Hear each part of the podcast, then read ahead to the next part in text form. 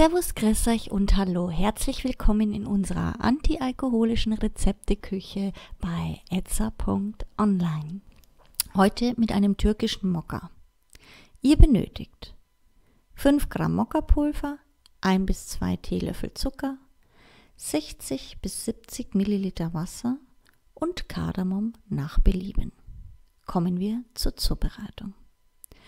Für diesen traditionellen türkischen Kaffee alle Zutaten auf kleiner Flamme am besten in einem Stieltopf erhitzen und dabei vorsichtig umrühren.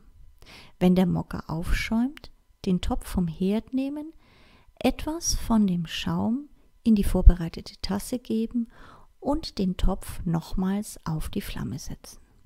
Beim zweiten Mal aufschäumen, nun den Mokka in die Tasse gießen und nicht mehr umrühren – damit sich der Kaffeesatz schnell absetzen kann und beim Genuss des Getränks nicht stört.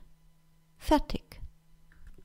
Für Anregungen und Fragen stehen wir euch gerne unter idee.etza.online zur Verfügung, wünschen euch nun viel Spaß bei der Zubereitung und guten Appetit. Euer etza.online Team.